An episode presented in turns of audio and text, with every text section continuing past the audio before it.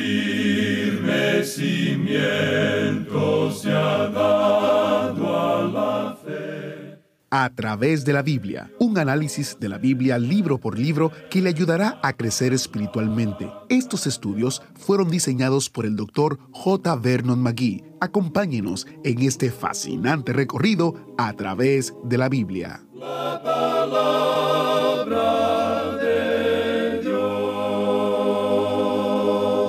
El creyente debería desear complacer a Dios, no porque lo debe complacer a Él como un esclavo, sino porque es un hijo y quiere complacer a su padre. Eso es solo un poco de la sabiduría que escucharemos en el estudio de hoy mientras continuamos nuestra discusión sobre la libertad versus la ley. Bienvenido a través de la Biblia, el programa donde conocemos a Dios en su palabra. Soy su anfitrión, Heiel Ortiz, dándole la bienvenida a otra gran aventura en la palabra de Dios. Si aún usted no tiene las copias de las notas y bosquejos que escribió el Dr. Magui para Gálatas, le sugiero que visite a través de la biblia.org barra notas para descargarlos o suscribirse para recibirlos por correo electrónico en nuestro boletín mensual. Serán de mucha ayuda mientras estudiamos las obras de la carne y los frutos del Espíritu en el capítulo 5 de Gálatas. Si usted vive en los Estados Unidos, escúcheme bien, si usted vive en los Estados Unidos y quisiera recibir las notas y bosquejos por correo postal, con mucho gusto se lo enviaremos. Son gratuitos y se lo enviaremos cada tres meses junto con el boletín trimestral, artículos de interés y noticias del ministerio. Llame al número 1-800-880-53 39 y un miembro de nuestro equipo de atención al oyente le atenderá. El número otra vez es 1-800-880-5339. Iniciamos en oración nuestro estudio. Padre Celestial, te damos gracias porque tu palabra nos guía a toda verdad. Te pedimos, Señor, que uses este tiempo para guiarnos a la verdad de tu palabra que tú necesitas que nosotros entendamos. En el nombre de Jesús te lo pedimos. Amén.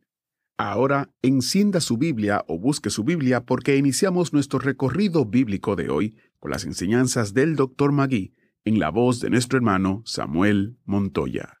Continuamos hoy nuestro estudio del capítulo 5 de esta epístola del apóstol San Pablo a los Gálatas. Y como dijimos, vamos a comenzar en breves momentos con el versículo 16. Pero antes, quisiéramos hacer una recapitulación y unir lo que ya se ha dicho sobre la epístola a los Gálatas anteriormente. Especialmente en esta sección en la que nos encontramos, donde el apóstol Pablo ya no habla de la justificación por fe. Estamos en una sección práctica, no doctrinal, que es la santificación por el Espíritu. Él nos dice, Estad pues firmes en la libertad con que Cristo nos hizo libres, y no estéis otra vez sujetos al yugo de esclavitud. Ahora, ¿de qué nos ha librado Cristo entonces? Pues bien, hay varias cosas las cuales Pablo ya ha mencionado en la epístola. En el primer capítulo, él dice en el versículo 4, el cual se dio a sí mismo por nuestros pecados para librarnos del presente siglo malo, conforme a la voluntad de nuestro Dios y Padre. Eso no es según la ley, sino según la voluntad de Dios. Él quiere librarnos de este presente siglo malo. Él nos ha libertado, por tanto, en la actualidad de este mundo malo.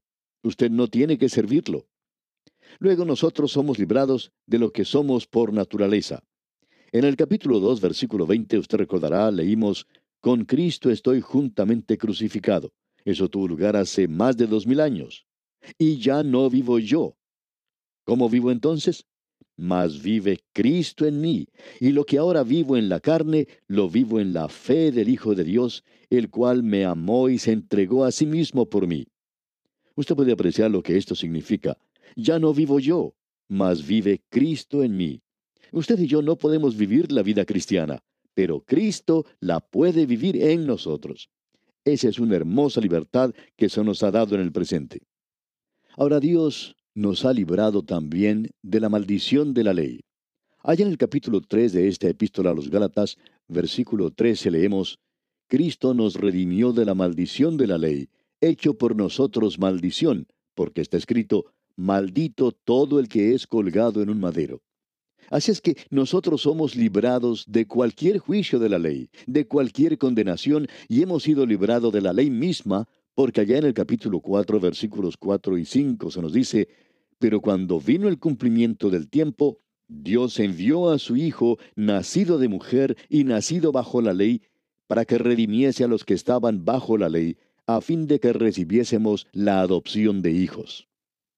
Nosotros hemos sido liberados de todas estas cosas. Hemos sido liberados de un sistema que Israel tuvo por miles de años.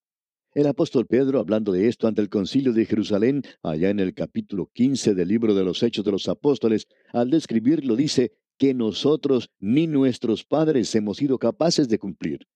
Nosotros no pudimos hacer eso. Ahora Cristo nos ha librado de nuestras ofensas y hemos resucitado con Él. Hemos sido salvos para que en los siglos venideros, como Pablo dice a los Efesios, para mostrar en los siglos venideros las abundantes riquezas de su gracia en su bondad para con nosotros en Cristo Jesús. A través de toda la eternidad vamos a hacer una demostración ante el universo creado por Dios de la gracia de Dios. Y Él lo hace todo, porque si no, no llega a ser gracia, como bien puede darse cuenta usted. Imagínese usted allí en la eternidad, allí está la iglesia, y sobre ella la siguiente inscripción. Todos estos son demostración de la gracia de Dios, excepto Samuel Montoya, por ejemplo. Él fue a la escuela dominical y no perdió ninguna clase por doce o quince domingos, y eso lo ayudó a él en su salvación, o él pagó sus deudas, o algo por el estilo. Eso es una tontería, amigo oyente. Usted va a estar allí para hacer la demostración de su gracia, de la gracia de Dios, y nada de lo que usted y yo podamos hacer entrará en eso. Esa es la ofensa, el tropiezo de la cruz, de lo cual Él nos habló aquí, que el tropiezo de la cruz habrá terminado. En realidad, la cruz de Cristo es una ofensa a todo lo que es orgullo para el hombre. Es una ofensa para su moralidad porque le dice a Él que sus obras no lo pueden justificar. Es una ofensa para su filosofía porque su atracción es a la fe y no a la razón. Es una ofensa a la cultura del hombre porque sus verdades son reveladas a los niños. Es una ofensa a su sentido de casta, de raza, porque Dios elige a los pobres y a los humildes. Es una ofensa a su voluntad porque le pide un sometimiento incondicional. Es una ofensa a su orgullo porque demuestra la gran pecaminosidad del corazón humano. Es una ofensa para mí mismo porque me dice que yo debo nacer de nuevo. Como usted puede darse cuenta, amigo oyente, era casi un insulto para ese fariseo Nicodemo, ese hombre que se llegó de noche a Jesús, el decirle a él, una persona tan religiosa como era, que debía nacer de nuevo. Esa es la razón por la cual muchos ministros que están predicando el nuevo nacimiento en la actualidad se meten en problemas con algunos de los miembros de su congregación. Ellos no quieren nacer de nuevo. Ellos piensan que ya son lo suficientemente buenos. Es un insulto para ellos. La cruz es una ofensa, es un tropiezo, pero no creemos que debemos magnificar más eso. Ahora Pablo dice aquí que nosotros fuimos llamados para ser libres, solamente que no uséis la libertad como ocasión para la carne. Eso es lo que el Evangelio de Gracia hace por el creyente. ¿Y qué es? Pues bien, Usted no puede hacer lo que quiere hacer. Es gracia, no ley, lo que nos libera de hacer lo malo y nos permite hacer lo bueno. La gracia no nos deja en libertad para pecar, sino que nos libera del pecado. El creyente debería desear complacer a Dios, no porque lo debe complacer a Él como un esclavo, sino porque es un hijo y quiere complacer a su Padre. Él hace lo que Dios quiere, no porque teme el hacer otra cosa, como si Dios fuera su enemigo, sino porque quiere hacerlo, porque Dios es su amigo. Dios es el único que le ama. Él sirve a Dios no porque exista alguna presión de afuera, como la ley, sino porque existe un gran principio, una norma adentro, la misma vida de Cristo que está dentro de nosotros porque le amamos. Él dijo, si me amáis, guardad mis mandamientos. Siempre nos hemos preguntado algo sobre esto. Supongamos que uno de sus apóstoles le hubiera dicho, no, nosotros no te amamos. Pensamos que el Señor le hubiera contestado, entonces olvídate de los mandamientos. Toda la base, el fundamento, es una relación de amor con Él. La ley nunca nos puede llevar a esa posición. Es negativo para empezar, tiene una bondad negativa, y esa es la clase de bondad que muchas personas tienen en la actualidad. Ah, si solo pudiéramos convencer a muchos de nuestros hermanos en estos días. Su bondad negativa es una bondad legalista. Usted puede decir, yo no hago esto, yo no hago aquello, pero ¿por qué lo hace? Conocemos a muchos creyentes que se pueden levantar y decir, bueno, yo no voy a los bailes, yo no voy al cine. Ellos podrían decir eso y mucho más. Podrían decir también, yo no voy a la iglesia los domingos por la noche y tampoco voy a la iglesia los días de semana. Eso lo sabemos porque nunca los hemos visto en esas reuniones. Amigo oyente, permítanos decirle que la ley solo presenta una bondad negativa. Nunca se eleva a la esfera de una bondad positiva donde uno hace las cosas para agradar a Dios por el mismo amor de complacerle. Él quiere que nosotros le sirvamos en esa base. Y eso nos lleva al tema de hoy. Leamos ahora sí el versículo 16 de este capítulo 5 de la epístola del apóstol San Pablo a los Gálatas. Digo pues, andad en el Espíritu y no satisfagáis los deseos de la carne. Esa palabra andad proviene de parapatao. Quiere decir el caminar de un lado para otro. El principio es andando en el Espíritu. Él no nos está diciendo aún cómo hacerlo, pero Él nos está presentando este gran principio. Y Él dice aquí que si nosotros andamos por ese principio, no vamos a satisfacer el deseo. Y esa palabra deseo tiene aquí una connotación mala. Pero en realidad no tiene eso en el idioma griego. Pablo dice que hay muchos deseos de la carne que no son malos en sí, pero que ellos pueden ocupar el lugar de aquello que es espiritual. Conocemos a muchos creyentes que están completamente enredados en alguna actividad especial o un hobby que los mantiene alejados de la palabra de Dios. Conocemos a creyentes que pasan mucho tiempo adorando ante esa pequeña caja de idiotas, como la llaman algunos, y que es la televisión. Ahora no quiero que me entienda mal, amigo oyente, yo miro la televisión y no estoy bajando ninguna ley que diga que no puedo mirarla. Pienso que es bueno poder ver los noticieros, así como también algunos programas documentales y de vez en cuando alguna película que no sea mala. Pero usted tiene que comprender que eso es el deseo de la carne. Si lo está alejando a usted, apartándolo de las cosas espirituales, entonces se constituye en algo malo.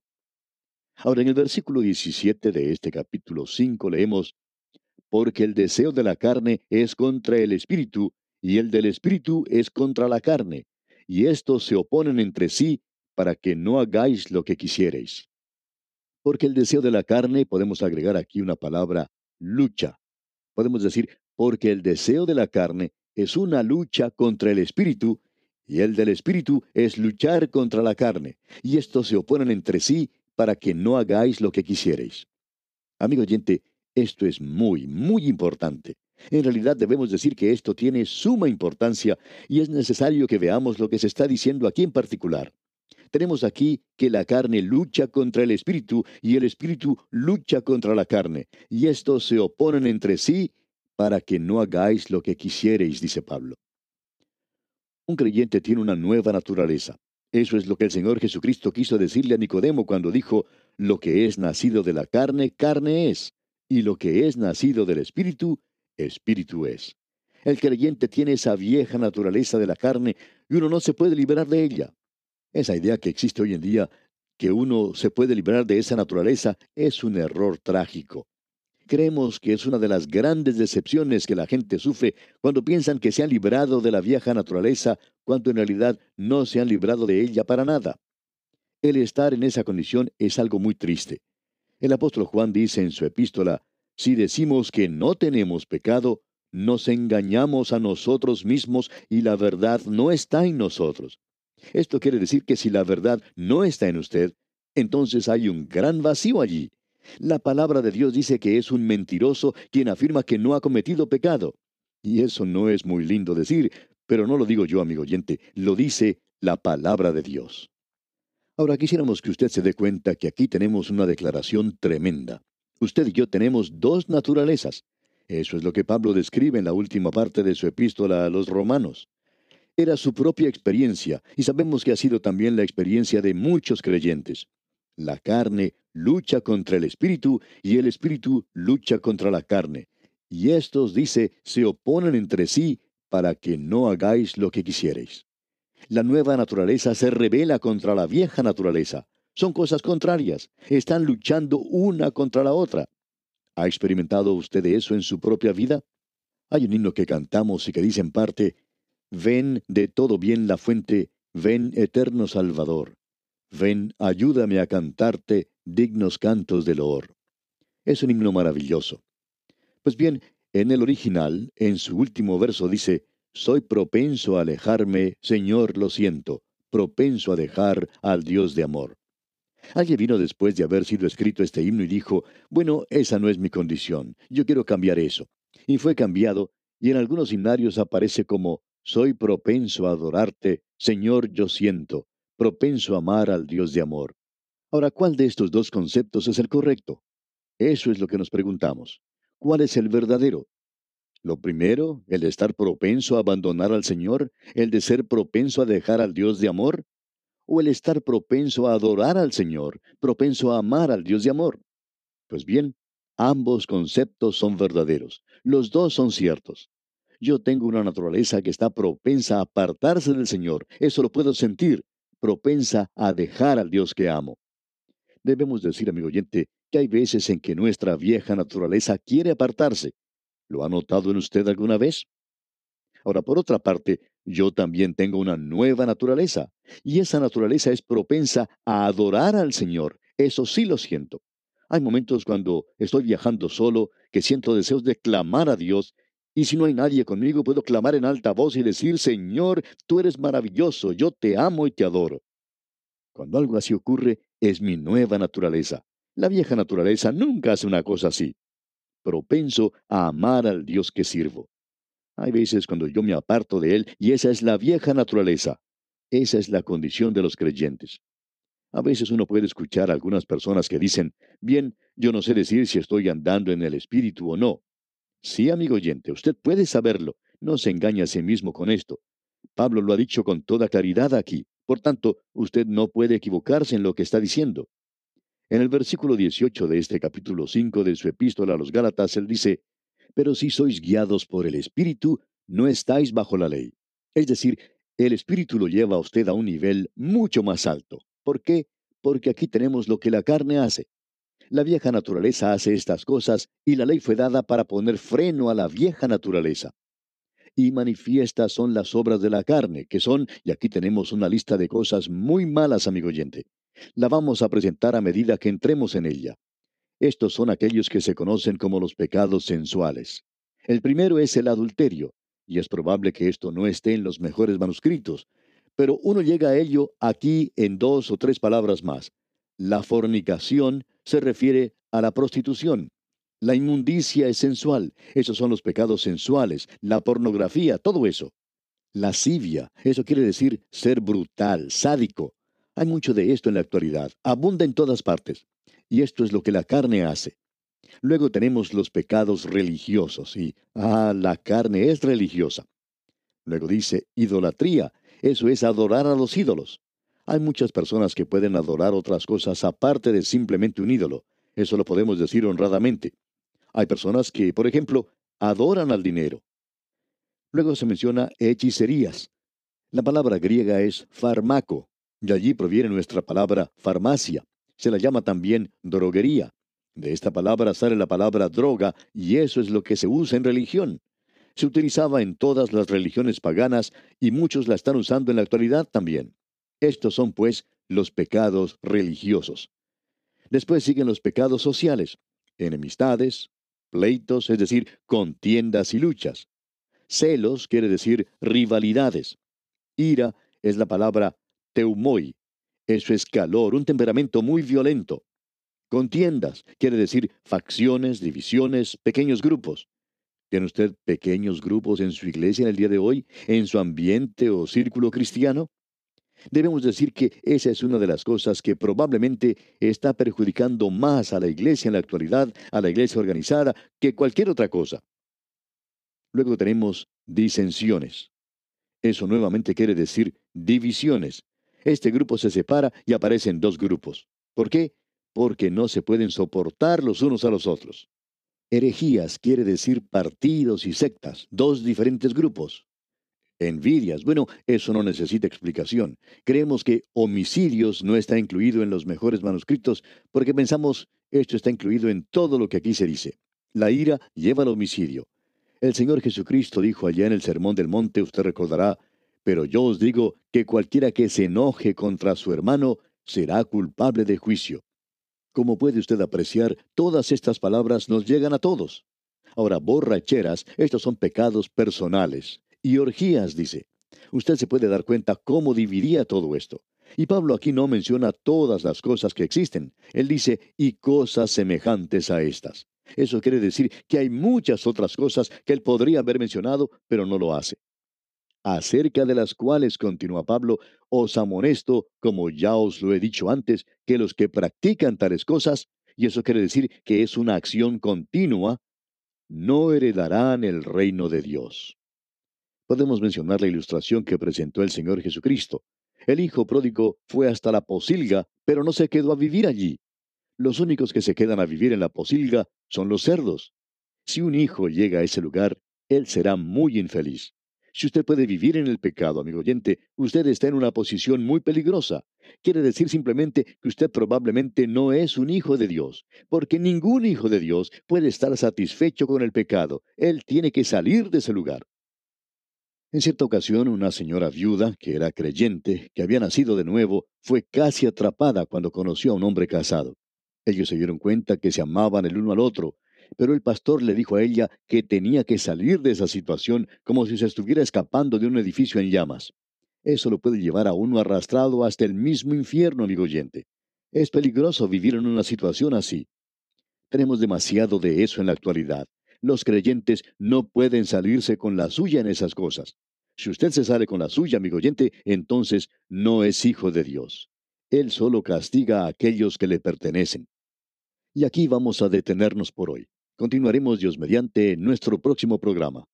Hasta entonces, pues, que las infinitas misericordias del Señor sean con usted ahora y siempre. Es nuestra más ferviente oración. Muchas gracias al maestro Samuel Montoya por dirigirnos en el estudio de hoy. Este ha sido un mensaje estupendo, ¿no? Si desea escucharlo de nuevo o compartirlo con un amigo o familiar, visítenos en a través de la Biblia.org barra escuchar. A través de la Biblia.org barra escuchar. Y si desea saber más sobre cómo vivir una vida que complazca a Dios, le invito a visitar a través de la biblia.org barra libritos y descargue su copia gratuita del librito Viviendo la vida cristiana como Dios quiere. Le recuerdo que todos los recursos en nuestro sitio web son gratuitos, así que aproveche cualquiera de los recursos que serán de bendición para su vida. Una pregunta. ¿Cómo puede saber un cristiano cuándo está caminando en el Espíritu? Eso es lo que estudiaremos en nuestro próximo estudio mañana. Así que prepárese que si Dios lo permite estaré aquí guardándole un asiento especial para usted en el autobús bíblico. Hasta la próxima. Agradecemos que nos acompañara en el estudio de hoy. Le invitamos a que visite nuestro sitio en internet a través de la biblia.org. Ahí puede suscribirse para recibir las notas y bosquejos de lo que estamos estudiando y noticias del ministerio. También encontrará la variedad de libros y materiales gratuitos que tenemos para usted. El sitio es a través de la biblia.org. Todo lo que hacemos es posible gracias al Señor y a personas como usted que se unen a nosotros en la obra de llevar la palabra entera al mundo entero. A través de la Biblia es una producción de Radio Transmundial.